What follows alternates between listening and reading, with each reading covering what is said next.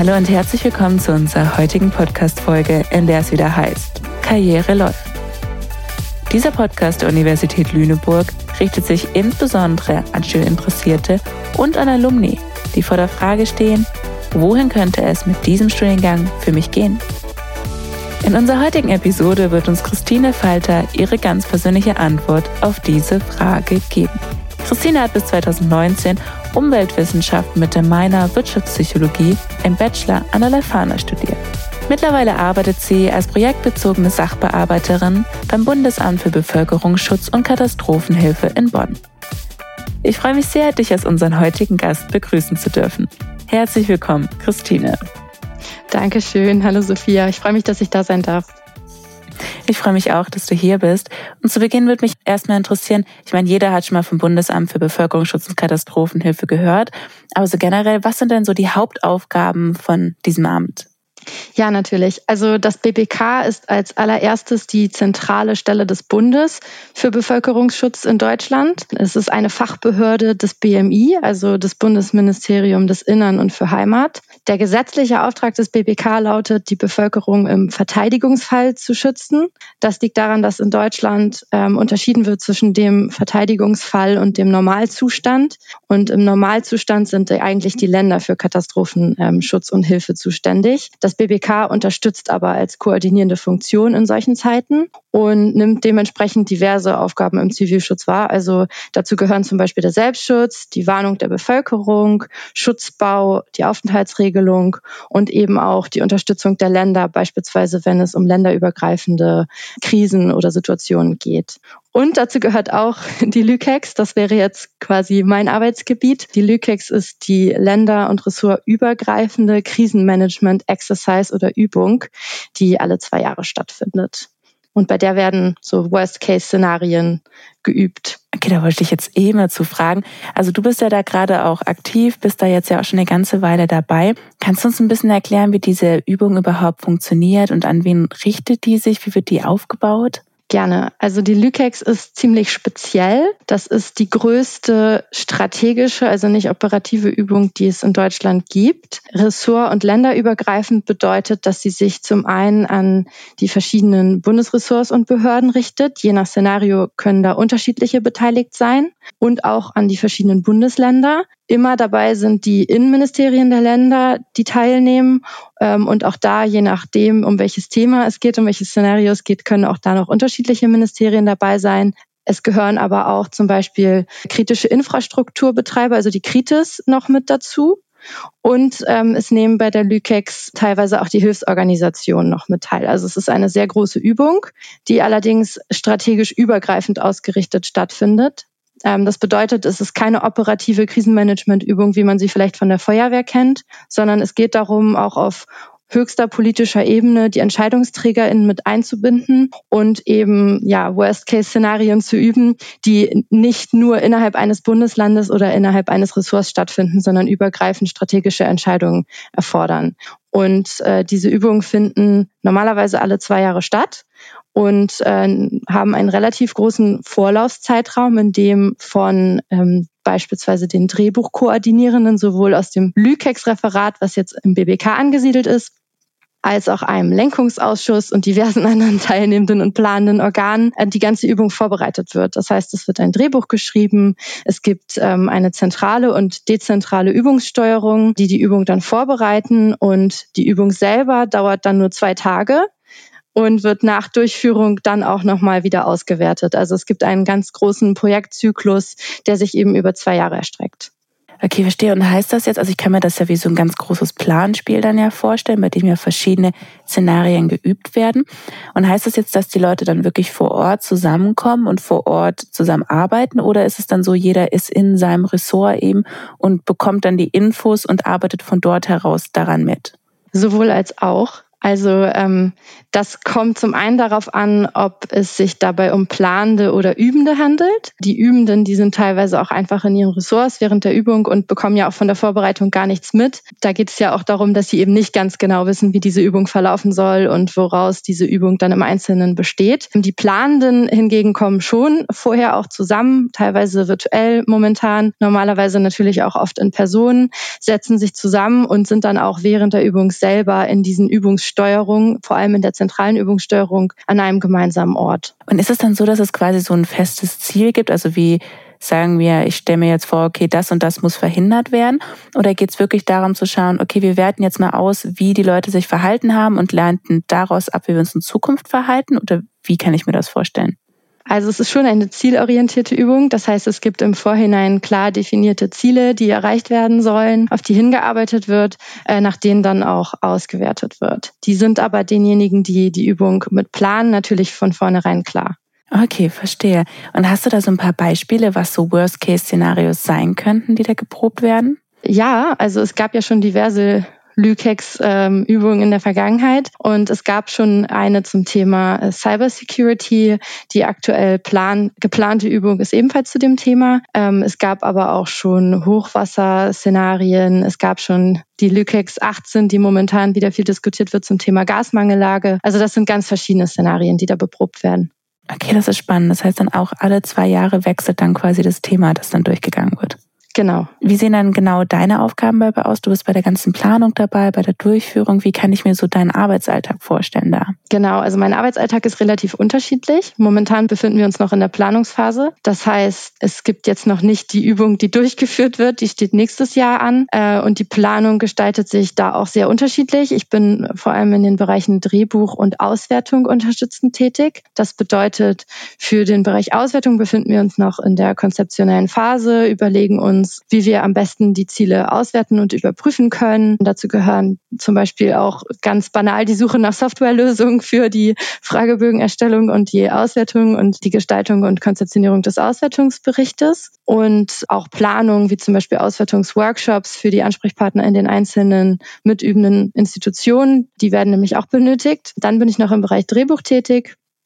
Und da geht es auch erstmal hauptsächlich darum, das Drehbuch überhaupt zusammenzubekommen. Auch hier gibt es Ansprechpersonen in den einzelnen mitübenden Institutionen, mit denen gemeinsam wird das Drehbuch erstellt. Aus Sicht des BBK sind wir da hauptsächlich koordinierend tätig. Das heißt, wir organisieren die ganzen verschiedenen Drehbuchtreffen, sorgen dafür, dass da ein stimmiges äh, Gesamtwerk draus wird und äh, dass das natürlich auch zur Übungsdurchführung dann am Ende des Tages passt. Also ich kann gar nicht genau sagen, das ist meine typische Arbeitswoche oder mein typischer Arbeitswoche. Arbeitsalltag. Der besteht aus verschiedensten vorbereitenden und auch äh, koordinierenden Aufgaben, aus unterschiedlichen Treffen. Eigentlich immer ganz spannend und abwechslungsreich. Das klingt auf jeden Fall auch interessant. Und auch dieses, also so auf ein Projekt dann hinarbeiten und alles und dann schaust du am Ende, wie das ja in zwei Tagen dann quasi über die Bühne geht. Ich glaube, das kann auch sehr, sehr spannend sein, weil du hast ja ganz, ganz viel ja im Vorhinein einfach da auch investiert. Was würdest du denn persönlich sagen, ist so das, was dich am meisten begeistert, auch in deinen Aufgaben? Also tatsächlich ähm, diese Gesamtheit aus unterschiedlichen Aufgaben, die Möglichkeit mit ganz vielen verschiedenen Akteuren zusammenzuarbeiten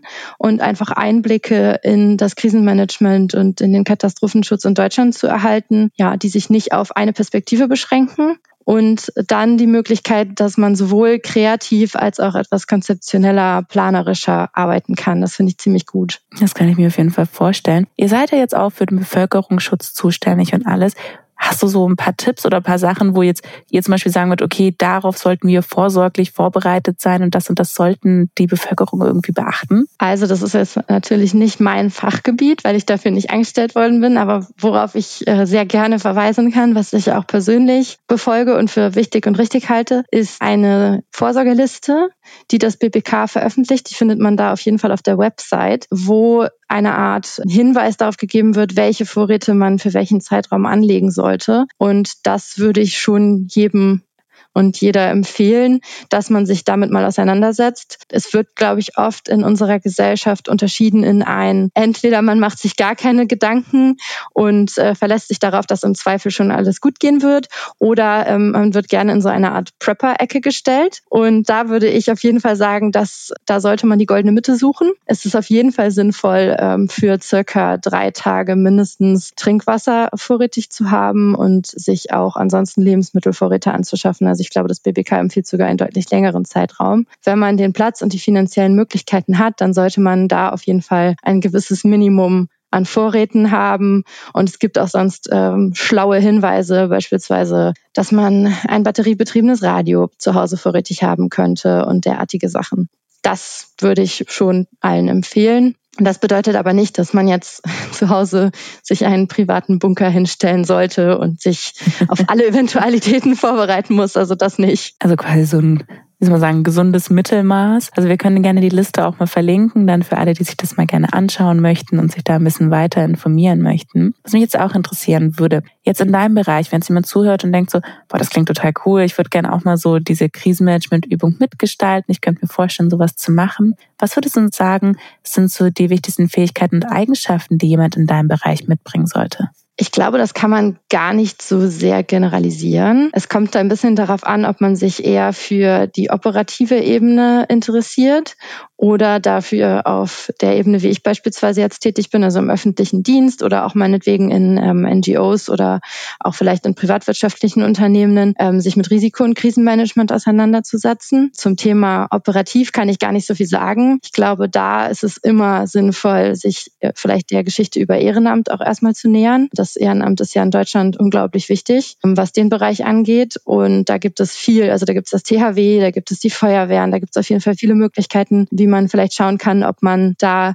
Freude dran findet und ähm, sich da gut aufgehoben fühlt. Da braucht man, glaube ich, viel Anpackungsvermögen und ist da aber auch jeder Hand gefragt. Wenn es jetzt darum geht, ähm, im öffentlichen Dienst oder eben ja, eher auf einer strategischen Ebene sich damit auseinanderzusetzen, dann ist es, glaube ich, ganz gut, wenn man aus verschiedenen Hintergründen kommt. Also es gibt so die klassischen ähm, ingenieurswissenschaftlichen Hintergründe, zu denen ich beispielsweise nicht gehöre. Es gibt aber auch Menschen, die vielleicht so psychosoziales Notfallmanagement ähm, eher betreiben, kann man, glaube ich, gar nicht so grob generalisieren. Was man auf jeden Fall braucht, ist das, das Interesse und ähm, die Fähigkeit, sich schnell einzudenken und vielleicht zusammenhängend zu denken. Ganz grob formuliert. Okay, verstehe. Auf jeden Fall äh, danke für diesen Einblick dann. Und bevor du jetzt quasi hier gearbeitet hast, hast du ja vorher auch nochmal als Gutachterin bei der Gesellschaft für internationale Zusammenarbeit gearbeitet.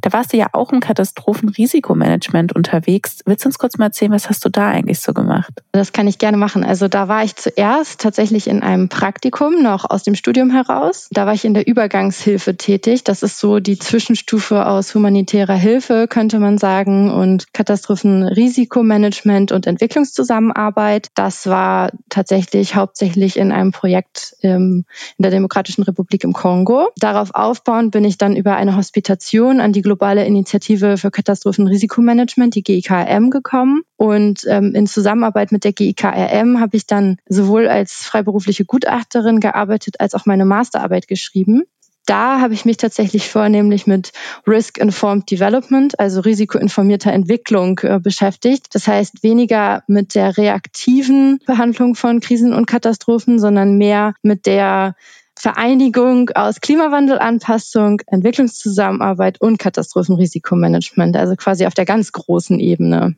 So ein bisschen für einen Laien, kannst du uns noch mal so ein bisschen vielleicht runterbrechen und so abholen? Was hast du dann da genauso gemacht? Ich fange vielleicht erstmal kurz mit risikoinformierter Entwicklung als super sperrigem Begriff an.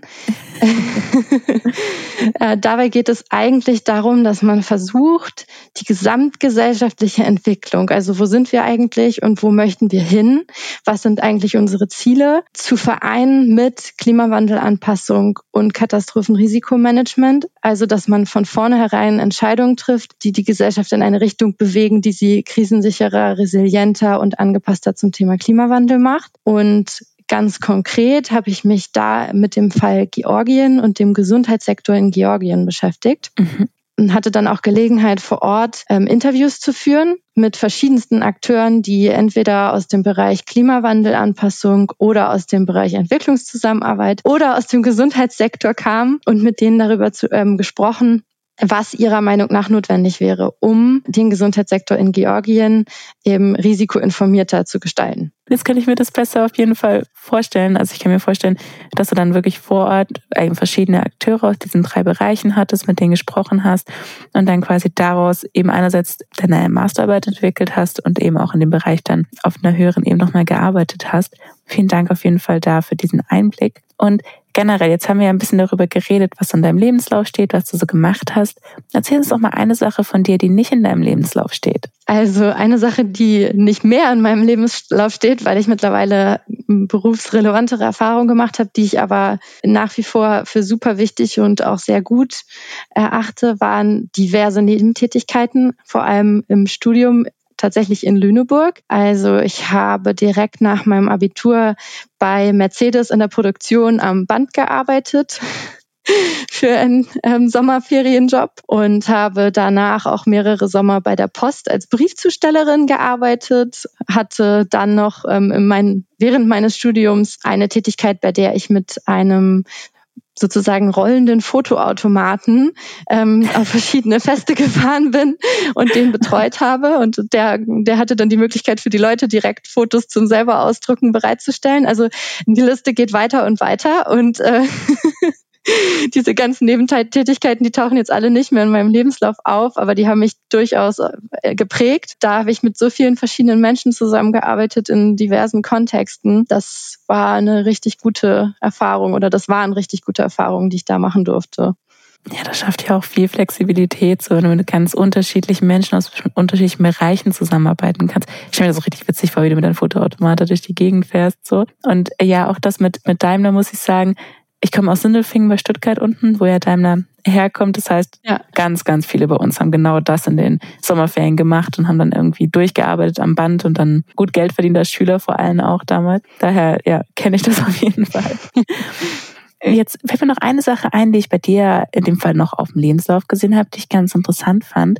Da stand auch, du hast ein Zertifikat als Safeguard. Kannst du uns ein bisschen erzählen, was ist das genau? Ja, das kann ich. Also das hat jetzt letztendlich gar nicht so viel Relevanz für meine aktuelle berufliche Tätigkeit. Das habe ich im Verlauf meines Studiums gemacht. Das war so ein, ähm, ganz einfach tatsächlich eine Online-Zertifizierung und die richtete sich vor allem an Menschen, die eben entweder im Kontext der humanitären Hilfe und oder Entwicklungszusammenarbeitskontext arbeiten. Und da geht es darum, dass man sich damit auseinandersetzt, natürlich rechtlich, aber auch ähm, ganz praktisch. Wie kann man darauf achten, dass wenn man mit besonders vulnerablen Personen zusammenarbeitet, also beispielsweise minderjährigen Geflüchteten oder auch mit Frauen, je nachdem, in welchem Kontext man sich befindet, ähm, dass man eben weiß, äh, was könnten Zeichen dafür sein, dass diesen Menschen äh, Dinge widerfahren sind, die ihnen nicht hätten widerfahren sollen. Ähm, das kann alles Mögliche sein. Das kann bis hin zu geschlechterbasierter Gewalt gehen. Ähm, das können aber auch kleinere Diskriminierungserfahrungen, beispielsweise auch aufgrund der Religionszugehörigkeit sein. Da habe ich versucht, mich ein bisschen einzuarbeiten in den Kontext, wie man dafür Zeichen erkennen kann und wie man im Zweifel auf Betroffene zugehen kann und damit umgehen sollte. Das ist ja auch ein ganz, ganz wichtiges Wissen auf jeden Fall. Ist das sowas,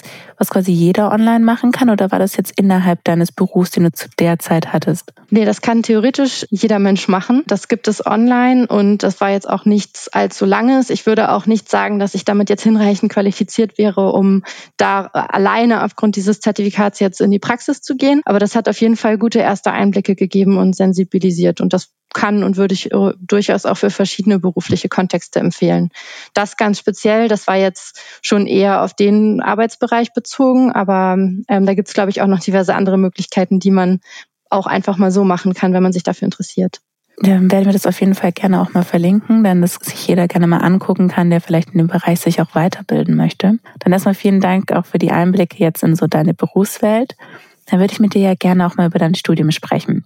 Du hast ja hier an der Lefana Umweltwissenschaften und Wirtschaftspsychologie bis 2019 im Bachelor studiert. Und gerade jetzt für Studieninteressierte, ja gut, Umweltwissenschaft haben wir schon mal gehört, aber sich noch nicht so vorstellen können, okay, wie sieht das Studium so aus? Könntest du uns einmal mitnehmen und erzählen, was so die wichtigsten Themengebiete und Schwerpunkte in deinem Studium waren? Gerne. Also das Besondere vielleicht an dem Umweltwissenschaftenstudiengang an der Leuphana im Vergleich zu anderen Umweltwissenschaftenstudiengängen, die es glaube ich, beispielsweise noch in Oldenburg gibt, ist der Schwerpunkt auf sowohl naturwissenschaftlich als auch humanwissenschaftliche ähm, Fächer und Module. Das bedeutet, man hat zum einen Kurse wie anorganische und organische Chemie, also ganz naturwissenschaftlich und zum anderen aber auch humanwissenschaftliche Module wie beispielsweise bei uns hieß es, glaube ich, Umweltmanagement oder Umweltplanung. Und in der Gesamtheit ergibt das Ganze eben einen auf Interdisziplinarität ausgerichteten Studiengang, mit dem man so ganz breit einmal abgefächert und abgeklappert hat, was gibt es, was hat mit Umweltwissenschaften zu tun. Also ich würde sagen, das macht den Studiengang am allermeisten aus. Dazu kommt auf jeden Fall die Kombination noch aus verschiedenen, vielleicht eher auf Methoden ausgerichteten Modulen und Möglichkeiten, sich zu qualifizieren, aber auch der Möglichkeit, Praxiserfahrung mehr oder weniger zu sammeln. Und am Ende kommt man als ein äh, vielleicht spezialisierter Generalist heraus. Also am Ende des Studiums ist man jetzt weder Experte oder Expertin in organischer Chemie noch in Umweltplanung, hat aber Einblicke in alle diese Fächer gewinnen können. Das heißt, darauf kannst du dann im Endeffekt aufbauen, überlegen, okay, in welchem Bereich möchtest du dich jetzt gerne spezialisieren? Also so eine bunte Tüte quasi. Wenn du jetzt so zurückdenkst, gibt es so bestimmte Module oder Inhalte, die dir besonders in Erinnerung geblieben sind oder so als erstes aufpoppen, wenn du an dein Studium denkst? Also da fällt mir ganz viel ein. Eine Sache, die direkt am Anfang, also ich glaube, das war noch im ersten Semester stattgefunden hat, war die Einführung in die Umweltwissenschaften. Ich weiß nicht, ob das mittlerweile noch genau so heißt und genauso aufgebaut ist, aber wir hatten damals ähm, so verschiedene kleine Praxisexkursionen, bei denen wir zum Beispiel beim Thema Wasser äh, sind wir rausgegangen, haben Wasserproben genommen und haben die dann anschließend ausgewertet. Und das gleiche zum Thema Boden. Wir sind dann in den Wald, in den, das kleine Wäldchen direkt gegenüber der Uni gegangen, haben da Bodenproben entnommen entnommen und haben die dann auch ausgewertet und zum Beispiel den Kohlenstoffanteil gemessen. Und das äh, war richtig gut, weil das äh, sowohl die Methoden und die, den, den fachlichen Hintergrund vermittelt hat, als auch diesen praktischen Einblick gegeben hat. Wie kommt man eigentlich zu dieser Probe und worauf muss man achten? Das fällt mir auf jeden Fall ein. Und was mir auch gut in Erinnerung geblieben ist, ist auf jeden Fall ein Kurs, den ich tatsächlich nur zusätzlich gemacht habe, den man aber auch als ganz normales Modul belegen kann. Taxonomie war das. Da haben wir dann verschiedenste ja, Pflanzen, aber auch Tierarten bestimmt, auch mit Mikroskop und mit Bestimmungsschlüsseln. Ich war darin nicht besonders gut, aber es hat mir viel Spaß gemacht. ähm, es war auf jeden Fall sehr, sehr interessant. Aber wir haben auch beispielsweise in Umweltplanung so Planspiele durchgeführt. Also ich glaube, die Sachen, die mir am meisten hängen geblieben sind, sind wahrscheinlich so die besonderen Ereignisse, die ein bisschen außerhalb des Hörsaals auch stattgefunden haben. Ja, das kann ich verstehen. Das ist ja dann nochmal eine ganz andere Umgebung auch. Und das ist ja also auch nicht was, was du irgendwie in jedem Studiengang jetzt irgendwie machst. Und auch gerade mit den Pflanzen, das finde ich auch ziemlich cool. Letztens gab es hier auch so eine Führung, da konnte man quasi auch mitgehen, oder letztens, ist schon ein paar Monate her, gab es ja auch eine Führung, da konnte man auch mitgehen und Pflanzen bestimmen. Da wäre ich so gerne hingegangen, aber leider hatte ich da was anderes während der Zeit. Aber du hast mich gerade wieder drauf gebracht, da könnte ich mal gucken. Und jetzt hast du auch angesprochen, gerade ihr habt verschiedene Planspiele gemacht. Hast du da so ein Beispiel für ein Planspiel? Also ich weiß nicht mehr, in welchem Modul das war, aber ich weiß, dass wir einmal dieses klassische Fishbowl-Game gespielt haben, wo man mit ganz, also ich glaube, wir haben das im gesamten Kurs gemacht. Ah, das ist ein ganz typisches Spiel. Ich kann das wahrscheinlich nicht so gut äh, beschreiben, wie wenn man das jetzt einfach googeln würde, aber da geht es darum, dass äh, verschiedene Akteure gemeinsam aus einem Meer fischen und je nachdem, wie man sich verhält, also so quasi im, im Game Theory ähm, denken, kann man entweder für die Gruppe oder für sich selber Vorteile herausschlagen. Das heißt, wenn jeder egoistisch äh, verfährt, dann fischt jeder oder jede für sich das Maximum an Fischen pro, pro Fischgang. Mhm. Danach bleiben aber nach wenigen Runden halt fast keine Fische mehr übrig und damit hat man sich dann sozusagen die nachhaltige Zukunft zerstört. Wohingegen, wenn man sich auf gemeinsame Regeln einigt und schaut, dass man nicht mehr fischt, als wieder nachwachsen kann in gegebener Zeit, man natürlich äh, dann für alle die größeren Vorteile einfährt. Und ich weiß, dass wir das tatsächlich einmal durchexerziert haben und das hat auch ganz gut geklappt und war sehr anschaulich. Gut möglich, dass das auch bei Einführung in die Umweltwissenschaften drin vorkam, aber das kann ich nicht mehr genau sagen. Und was wir noch gemacht haben, ähm, wir haben in Umweltplanung tatsächlich so Planspiele ähm, durchgeführt zum Thema, wie kann man ganz in der Praxis Umweltplanung durchführen und partizipativ Entscheidungsfindung machen. Okay, das klingt auf jeden Fall spannend. Also das Prinzip an sich habe ich schon öfter gehört. Das gibt es ja auch als Prinzip dann quasi, wenn mehrere Bauern Weiden ähm, quasi bewirtschaften und man versucht das dann nicht zu überbewirtschaften oder ja eben sich an die Absprachen zu halten oder eben auch nicht. Finde ich auch spannend, weil gerade wie du halt auch sagst, es bleibt dann total in Erinnerung, auch dieser Da kann man ja auch ganz lange drüber reden, welcher Anteil irgendwie Spiele eben auch beim Lernen haben. So daher, ich finde sowas auch total cool. Das macht mir auch ganz, ganz viel Spaß, muss ich sagen. Und damals, als du dann mit dem Abi fertig warst und dann überlegt hast, okay, was studiere ich jetzt und wo möchte ich hin? Warum hast du dich damals für die Leifana und gerade diesen Studiengang entschieden? Tatsächlich hatten wir damals, das weiß ich noch ziemlich gut in Deutsch, in Abi, in unseren, ich glaube, das hieß Abi-Box damals, so verschiedene Texte von Politikern. Und wir hatten da einen Text von Helmut Schmidt, der sich damit auseinandergesetzt hat, dass es seit Goethe eigentlich keine Universalgelehrten mehr gibt und auch keine Universalgelehrten mehr geben kann, weil es mittlerweile viel zu viel Wissen gibt. Und ich glaube, der hat das mit Bohrlöchern verglichen, also dass jede Disziplin und man könnte das jetzt auch noch weiterdenken, jedes gesellschaftliche Subsystem, also Wissenschaft, Wirtschaft, ähm, Politik, immer weiter wie in so ein Bohrloch reingeht und Wissenschaft und sich weiter vertieft und dass die aber nicht mehr notwendigerweise alle miteinander verbunden sind. Und Schmidt hat quasi dafür plädiert, dass man versucht, die Menschen aus den verschiedenen Kontexten und Disziplinen mehr miteinander zu vernetzen und dass es dafür so eine Art Gruppe von Generalisten braucht, die diese Brücken schaffen. Mhm. Und das hat mich total angesprochen. Ich hatte mir damit vorher also ich hatte mir darüber einfach keine Gedanken gemacht. Ich wollte früher eigentlich Tierärztin werden, also was komplett anderes. Und das hat äh, mich angesprochen, weil ich mir gedacht habe, das stimmt und das interessiert mich. Und ich bin auch ähm, jemand, die sich eher für verschiedene Themen begeistert und äh, jetzt nicht unbedingt nur in einen Bereich wie Biologie eintauchen möchte.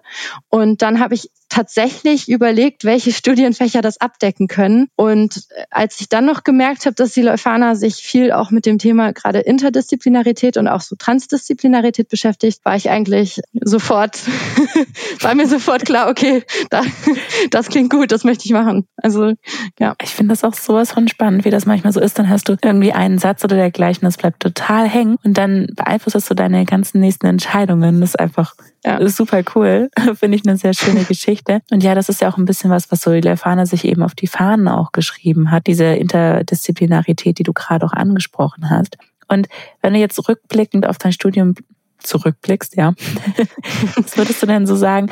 Waren dann so auch die größten Stärken? War das gerade das, was du gerade angesprochen hast oder an was denkst du da so? Schon. Also ähm, ich kann natürlich jetzt nicht für alle Studiengänge sprechen, beziehungsweise ich kann es bis zu einem bestimmten Punkt, weil ich meine, das ist nach wie vor so. Es gibt ja dieses Leuphana-Semester und das zum Beispiel ähm, ist auch unterschiedlich angekommen, aber ich finde es eigentlich eine sehr gute Sache, dass jeder und jede am Anfang des Studiums ein Semester damit verbringt, natürlich in das eigene Studienfach einzusteigen, aber zusätzlich noch Module zu belegen, die Wissenschaft allgemeinverständlicher machen. Das finde ich eine ziemlich gute Sache. Bei uns hieß das damals, glaube ich, noch anders, als es wahrscheinlich heute heißt, aber Wissenschaft trägt Verantwortung beispielsweise. Da ging es eben um Nachhaltigkeit und darum, welche Rolle die Wissenschaft eigentlich für die Gesellschaft spielt und spielen sollte. Und es ging natürlich auch ganz einfach darum, wie schreibt man eigentlich wissenschaftliche Arbeiten, worauf muss man beim Zitieren achten. Das fand ich richtig gut. Äh, dazu natürlich dann klar die Ausrichtung auf möglichst interdisziplinäre äh, Methoden und auch Inhalte. Und was mir vielleicht noch in Erinnerung geblieben ist, ist einfach die, ja, die relativ besondere Nähe zur Gesellschaft. Also ich würde mal behaupten, dass viele Universitäten versuchen, im Austausch mit der Gesellschaft zu stehen, aber dass es nicht immer so gut gelingt, wie es ähm, zumindest oft an der Leuphana der Fall ist. Ja, ich finde, also zumindest ich habe so das Gefühl, dass der Leuphana auch sehr stark einfach in Lüneburg hier auch eingebunden ist.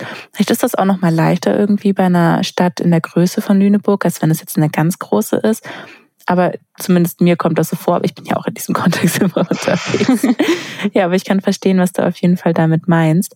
Und danke auch nochmal für den Einblick eben auch ins Lefana Semester. Gerne. Und während deiner Studienzeit hier hast du ja auch als studentische Hilfskraft gearbeitet nämlich bei Green Travel Transformation, so, also bei dem Projekt. Genau. Was hast du da gemacht damals? Also äh, damals hatte ich noch eine etwas andere Vorstellung von dem, was ich gerne beruflich machen würde. Und zwar ging es da noch in Richtung nachhaltiger Tourismus. Und da hatte ich die Möglichkeit in dem Projekt, also Green Travel Transformation, bei Herrn Professor Kreil kam, der mittlerweile, glaube ich, ähm, schon in wohlverdienter Rente ist, als wissenschaftliche Hilfskraft zu unterstützen. Und zwar ging es damals darum, inwiefern eine Ausweisung beispielsweise durch ein Logo in Reisebüros die Entscheidung von denjenigen, die ins Reisebüro gehen, um eine Reise zu buchen, beeinflussen kann, hin in Richtung ähm, nachhaltigerer Optionen. Also es ging nicht darum, per se nachhaltige Reisen zu verkaufen, aber durch diese, es war glaube ich ein grünes Blatt, sollte herausgefunden werden, ob bei zwei ähnlich gestalteten Reisen die nachhaltigere durch dieses Logo gewählt wird. Ich durfte damals tatsächlich auch ganz empirisch arbeiten und habe mitgeholfen, den Fragebogen zu erstellen und bin dann auch in die Reisebüros gefahren und habe da Interviews geführt auch damals schon, die wir dann ähm, im Anschluss dann ganz schön transkribiert haben und äh, die dann ausgewertet wurden für dieses Projekt und habe da aber auch noch mit einer anderen studentischen Hilfskraft zusammen beispielsweise versucht, ähm, eine Expedientenreise zusammenzustellen, die möglichst nachhaltig war. Das weiß ich noch. Okay, das finde ich auf jeden Fall spannend. Also ich könnte mir auch vorstellen, dass es auf jeden Fall auch einen Einfluss auf die Entscheidung haben kann. Jetzt hast du gemeint, ihr habt selber auch eine Reise zusammengestellt. Was für eine Art von Reise war das dann? Inwiefern war die nachhaltiger? Also ich kann mich nicht mehr an jetzt jedes einzelne Detail erinnern, aber ich weiß, dass es darum ging, für die Expedienten, also quasi diejenigen, die die Reisen dann auch so verkaufen würden, so eine Reise zusammenzustellen. Und wir haben dabei natürlich zum einen auf die Anreise geachtet, ist klar, und auf die äh, Mobilität vor Ort, also möglichst Fahrräder und vielleicht nicht den Mietwagen. Aber es ging auch beispielsweise darum, nachhaltigere Unterkünfte zu finden, zu vergleichen, sind die in irgendeiner Weise zertifiziert. Das Thema Zertifizierung im Tourismus war zu dem Zeitpunkt jedenfalls auch nicht ganz so einfach, weil es eben viele verschiedene Logos und Labels gibt. Es fehlte so eine Art einheitliche, globale, vergleichende Einheit, die unabhängig von den verschiedenen ähm, Anbietern ist. Und es ging dann natürlich auch darum, sich mit dem Thema selber auseinanderzusetzen. Also ich glaube, bei uns war das damals auf äh, Teneriffa und wir haben dann geschaut, gibt es da bestimmte Aktivitäten, die man machen kann, die ähm, nicht umweltschädlich sind, aber die auch klimafreundlich sind. Das ist ja auch nicht unbedingt das Gleiche. Mhm. Genau, und ich weiß, dass es da zum Beispiel Wanderungen gab in dem Vulkangebiet, die man unternehmen konnte, wo die Anbieter darauf geachtet haben, dass man bestimmte Wege nicht verlässt und so. Aber ich erinnere mich nicht mehr an jedes einzelne Detail. Aber das kann ich mir auf jeden Fall gut vorstellen. Ich bin auch ein ganz großer Teneriffa-Fan und gerade, also der Vulkan Tide, das, das ist ja wunderschön. Das, also für alle, die da nicht waren, das kann ich sehr empfehlen. Und ich finde auch, da ganz oben sieht ja aus wie so eine Mondlandschaft. Also so eine ganz andere Gegend irgendwie. So ein Ort, wo ich zumindest bisher einfach noch gar nicht war davor. Also bin ich ein ganz großer Fan. Klingt auch spannend. Und wenn wir jetzt eh schon bei Reisen sind, du hast ja auch während deines Bachelors damals ein Auslandssemester in Brasilien gemacht.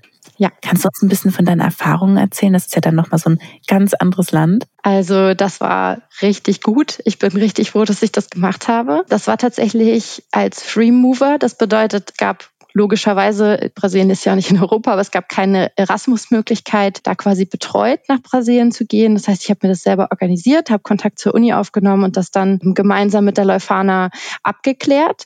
Und ich bin an die Universidade de Sao Paulo, also an die Universität in Sao Paulo gegangen, beziehungsweise an einen Campus in Sao Carlos. Das ist so ungefähr vier Stunden im Inland von Sao Paulo Bundesstaat. Mhm. Und ähm, die Uni ist eigentlich eine ingenieurswissenschaftlich ausgerichtete Uni, aber es gab eben auch ein paar Module, die nicht so stark ingenieurswissenschaftlich ausgerichtet waren, die ich dann belegt habe. Die waren sehr spannend und das ganze Semester, das war also das war richtig gut. Ich habe ähm, vorher sehr viel Portugiesisch lernen müssen, weil die Kurse auf Portugiesisch stattgefunden haben. Oh, wow. ja, deswegen habe ich auch nicht die volle Anzahl an Credit Points gemacht, die man zum Beispiel bei Erasmus hätte machen müssen. Ähm, das war der Vorteil für die Mehrorganisation. Mhm. Ja, aber ich habe ganz viele Studierende aus unterschiedlichen Ländern, also sowohl aus Südamerika als auch aus Europa kennengelernt. Ich hatte die Möglichkeit, viele Tanzkurse zu belegen und auch zwischendurch zu reisen. Also ich glaube, das Semester hat sich eine sehr gute Balance gehalten aus etwas lernen, an eine andere Uni gehen und eintauchen in einen anderen Kontext, aber auch das Land kennenlernen, Leute kennenlernen, reisen, das, was man sich so unter einem Auslandssemester auch vorstellt. Hast du dann vorher quasi Portugiesisch dann gelernt, um dort quasi ja an der Uni was zu verstehen oder konntest du das vorher schon? Ich konnte das vorher nicht tatsächlich. Oh wow, okay. Ja, also da kann ich auch noch mal sagen, die Leuphana hat ein sehr gutes Angebot an Sprachkursen gehabt und ich habe viele Sprachkurse gemacht, die halt auch nichts gekostet haben und ich habe mich einfach für Brasilien aus diversen Gründen entschieden und habe dann, ich glaube A1 und A2 einen Kurs gemacht an der Uni. Weiter ging es leider nicht, weil es nicht genug Teilnehmende gab, habe aber dann parallel dazu noch mit einer Brasilianerin, mit der ich auch heute noch sehr gut befreundet bin, Die war zu dem Zeitpunkt in Lüneburg und ich bin dann auch genau an ihre Uni gegangen. Per Tandem es geschafft, mich auf B1 Sprachniveau hochzukraxeln und das hat dann gerade gereicht für die Uni und ja, der Rest kam tatsächlich dann vor Ort. Also ich äh, konnte mich so ganz anständig verständigen, als ich angekommen bin und als ich gegangen bin, da war es halt dann ganz gut. Okay, das klingt cool. Aber gut, ich hatte auch gelesen, dass du konversationssicher bist in sieben Sprachen. Das heißt, du bist wahrscheinlich auch einfach ein Sprachentalent, so muss man dann dazu noch sagen. Aber ja, das, dieses Tandem-Angebot hier finde ich auch ganz toll. Das gibt's auf jeden Fall auch immer noch. Können wir auch gerne mal verlinken für die Leute, die sich das gerne anschauen möchten. So, jetzt hast du ja auch angesprochen, gerade zum Beispiel diese Balance, die du dann in, in Brasilien eben auch hattest zwischen deinem Studium und eben den ganzen vielen anderen Sachen, die du gemacht hast. Wie war das denn hier in Lüneburg? Wie würdest du dein Studentenleben hier vor Ort beschreiben? Das war richtig gut. Also ähm, ich habe ja auch, ich habe auch viel Zeit in Lüneburg verbracht, muss man dazu sagen. Also ich habe äh, auf jeden Fall deutlich länger als Regelstudienzeit studiert und habe dann die extra Zeit eben für Auslandsaufenthalte und zusätzliche Credits und Kurse genutzt und das war auch gut möglich. Also es war es war eben total einfach, sag ich mal, sich zusätzlich zu qualifizieren, andere Module zu belegen, Sprachkurse mitzumachen. Es gab immer Unterstützung vom ähm, International Office, also ins Ausland auch zu gehen oder sich da ähm, beraten zu lassen. Und ich habe das als sehr positive Zeit in Erinnerung. Also ich glaube, ich habe wahnsinnig viele verschiedene Sachen ausprobieren können, ohne dass es jetzt zu viel Aufwand bedeutet hätte und hat trotzdem das Gefühl, ich konnte meiner Uni ganz gut äh, gerecht werden, also die Kurse dann auch abschließen und äh, ja, mich so qualifizieren, wie ich es halt machen wollte. Das spricht ja auch ein bisschen dafür, dass du gesagt hast, du magst diesen generalistischen Gedanken und eben dieses, dieses Transdisziplinäre eben auch und ja. was es dort gibt. Also daher, das passt ja total zu dem, was du vorher auch schon gesagt hast. Ja. Dann auf jeden Fall vielen Dank für diesen Einblick auch so in deine Studienzeit hier. Jetzt würde ich mit dir gerne nochmal über deine Zukunft reden. Weiß nicht, ob du so ein Bucketlist-Fan bist oder nicht, aber was steht denn so ganz oben auf deiner persönlichen und beruflichen Bucketlist? Ja, das ist eine sehr gute Frage. Also ganz grob gesagt ist mir immer wichtig, einfach Dinge zu lernen, also neue Sachen kennenzulernen und ähm, mich selber weiterzuentwickeln und mehr dazu zu lernen. Und ich würde gerne jetzt ein bisschen konkreter. Also ich habe keine ganz spezifischen Ziele, das ist jetzt die Position oder äh, der Job, den ich unbedingt machen möchte. Ich glaube, in dem Umfeld Katastrophenrisikomanagement und Klimawandelanpassung ist das auch nicht ganz so einfach. Das entwickelt sich ja gerade und wird immer größer. Aber mir wäre es wichtig, dass egal was ich mache, sagen wir mal in fünf Jahren, dass das in irgendeiner Weise einen gesellschaftlichen Beitrag leistet. Das klingt einerseits sehr allgemein und vielleicht auch sehr hochtrabend, aber das fände ich toll. Also, dass man weiß, was auch immer ich mache, es leistet dazu einen Beitrag, dass unsere Gesellschaft in irgendeiner Weise besser wird, besser in Anführungszeichen, weil das natürlich ein subjektiver Begriff ist, da versteht ja auch jeder Mensch was anderes drunter, aber ähm, das wäre mir persönlich super wichtig. Und ansonsten bin ich da tatsächlich relativ offen und schau mal, was auf mich zukommt. Das hast du auf jeden Fall schön gesagt. Und es ist ja auch toll, wenn das, das, was du jetzt machst, dich auch persönlich einfach motiviert und auch ein Teil von deinem Privaten eben auch ist. Und so zusammenfassend, wenn du jetzt zurückguckst auf deinen Weg, deinen beruflichen Weg, wie du heute auch dahin gekommen bist, wo du heute bist, was würdest du sagen, waren so die wichtigsten Puzzlestücke, die dich auf deinem Weg begleitet haben? Also es war auf jeden Fall so, dass ich immer mal wieder gemerkt habe, dass das, was ich gerade mache, mir gut gefällt, aber dass da noch irgendwie eine kleine Sache nicht ganz stimmig ist oder mir da noch was fehlt. Also zum Beispiel habe ich eben gemerkt am Ende meines Bachelors, nachhaltiger Tourismus ist total spannend und ich reise selber total gerne und das ist auch ein wichtiges Feld. Aber irgendwie ist unsere Gesellschaft ein bisschen anfällig für Krisen. Das hat man ja jetzt tatsächlich auch noch mal deutlicher gemerkt in den letzten Jahren. Und ähm, dann immer wieder zu sagen, okay, jetzt bleibe ich kurz stehen und reflektiere, was mache ich jetzt mit dieser Erkenntnis, was bedeutet das für mich und wie komme ich dahin?